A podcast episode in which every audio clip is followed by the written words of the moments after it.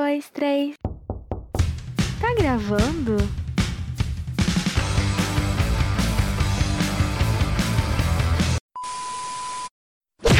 Hello, beberes! Como vocês estão?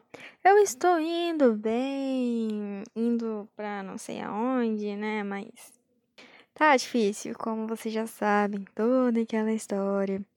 Bom, antes de começar, eu queria avisar aos meninos que estão ouvindo para não sair. Porque eu sei que o tema pode parecer chato e alguma coisa assim, mas eu tenho certeza que vai ser especificamente para você. Porque mais que pareça muito chato essa história de amor e de histórias de livros, essas coisas, no final você me fala se foi ou não especificamente para você. Bom, neste tempo que eu tenho mil coisas para fazer mas eu acabo não fazendo nada. Eu peguei para ler bastante. Comprei alguns livros esses dias e percebi que quando eu começo a ler, eu me apego de uma maneira muito intensa. Talvez eu seja um pouco louca e tal, mas eu sou legal, eu juro. E um livro que eu amo de paixão e que eu leio já faz uns 5 anos, e que talvez os meninos, como eu disse, vão desligar o podcast, eu juro que vai melhorar. É Minha Vida Fora de Série, da Paula Pimenta. Para quem não leu, é maravilhoso e é uma dica para vocês que gostam de livros muito clichêzinhos. Há um tempo atrás eu comprei a quarta temporada dele e mais dois de poemas. Ou seja, eu me peguei super viajado em romance e tentando relacionar minha vida amorosa com eles. Que eu sempre faço isso e eu fico bad depois, mas é a vida, né? E cara, não tem nada a ver. Vocês já perceberam como são as conquistas dessa história? É sempre com coisas fofas, como uma ida ao cinema, montar um CD de músicas que dizem o que sente, entregar bilhetinhos fofos em anônimo. Na vida real, isso não acontece. Se um cara me desse um CD com músicas que falam os sentimentos dele, ele teria que me avisar, porque eu sou muito lerda.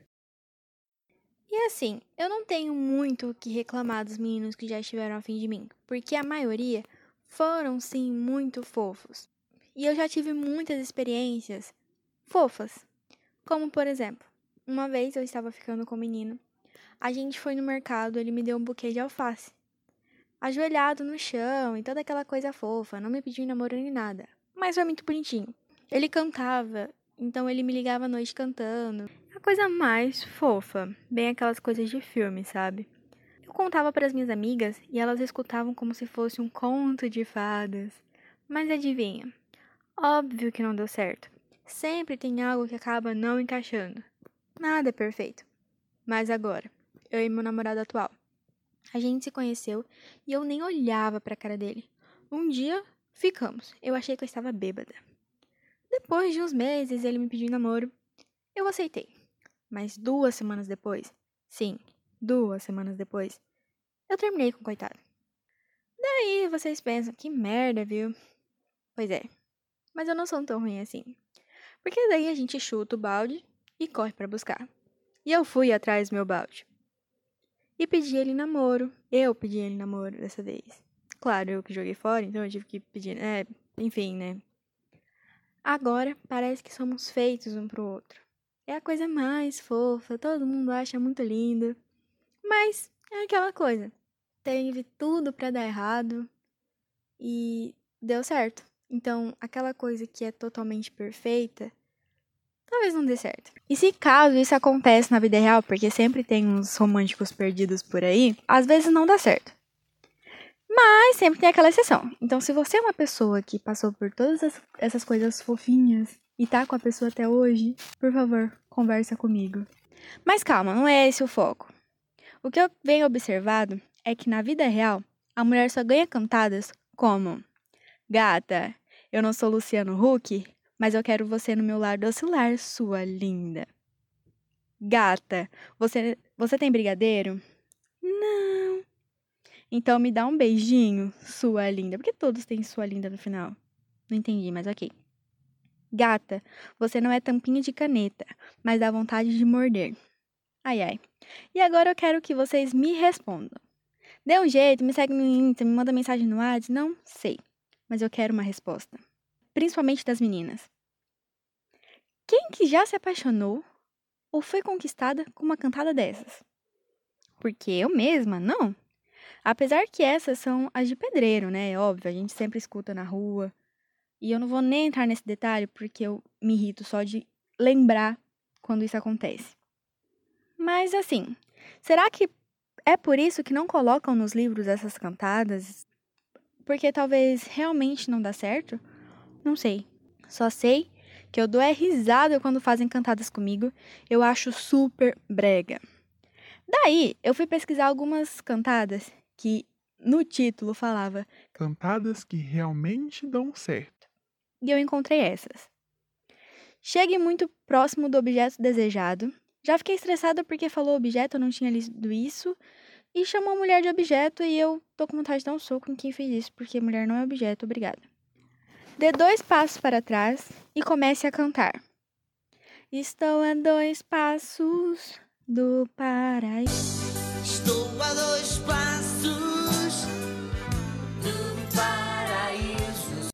Se você fosse uma alface da minha horta, eu te colheria todos os dias.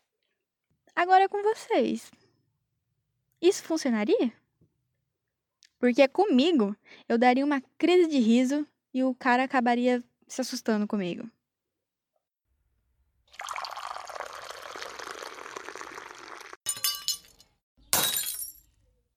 Bom, no Senta Toma um Vinho de hoje, eu estou um pouco mais reflexiva.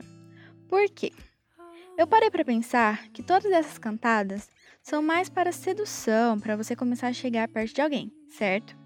Mas no dia a dia, receber uma cantada dessa na rua é algo que não nos agrada pelo menos a maioria das mulheres. Muitos homens veem como elogio jogar essas cantadas, ou até mesmo em um momento em que a mulher se sente super mal, com assuntos intelectuais, de trabalho, de família, coisas mais pessoais, em que ela só precisava de um abraço e uma palavra acolhedora. Mas muitos homens acabam jogando um não fica assim, você é boa de cama, ou você não é ruim no trabalho, mas não fica assim. Em outras coisas você é maravilhosa, como na cama. Hum, eu garanto que por mais que muitas delas não queiram deixar transparecer, isso ajudou em nada. Nós mulheres só recebemos elogios como linda, gata, gostosa, na maioria das vezes. Eu percebi que esses elogios muitas vezes não conseguem elevar a autoestima de ninguém, até mesmo dos homens. E isso é para todos refletirmos como cantar e elogiar alguém, ou até mesmo dar uma palavra de carinho. Eu falo das mulheres como principal porque, infelizmente, são as que mais sofrem com isso. Mas claro que os homens também passam por essas coisas, mas não é tão frequente como as mulheres. Que tal quando você for elogiar alguém ou cantar alguém, você não comece a dizer: "Você é muito bom no que faz", quando a pessoa mostrar seus dotes você é ótimo ouvinte quando a pessoa te escutar. Você é muito inteligente quando a pessoa começar a falar de uma coisa que você percebe que é aquilo que ela sabe, é aquilo que ela gosta. Você é inspirador, você tem um coração gigante, que sorriso lindo, entre outros elogios que não mexem somente com a aparência da pessoa, e sim com o que ela tem dentro. E eu tenho certeza que isso vai funcionar muito mais do que um E aí, gata? Você vem sempre aqui, lindo?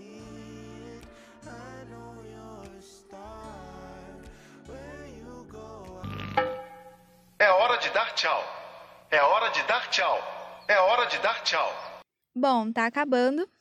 E eu espero que vocês tenham entendido o recado. Homens, não fiquem chateados se eu disse algo que talvez magoe ou alguma coisa assim. Mas eu sei que tem muita gente que não fala sobre isso e muitos homens que não correm atrás disso. Eu sei que provavelmente esse podcast ficou um pouco chato para os homens por tratar de romance, uma coisa que eles não gostam tanto. Mas, cara, vai por mim. Esses elogios realmente dão certo. Agora você já sabe como conquistar aquela princesa que você tanto paquera. Ou até mesmo a sua namorada. Por que não conquistar a sua namorada todos os dias? Bom, eu tô muito reflexiva hoje, gente. Sigam o Insta do podcast, que é pod.olhaísso. E me fale suas histórias sobre cantadas, sua história de amor e essas coisas que eu adoro escutar. Se você me seguir no Insta, coloca lá algumas sugestões de podcast para eu falar, alguns assuntos. Beijinho, galera. Até mais, até quinta-feira.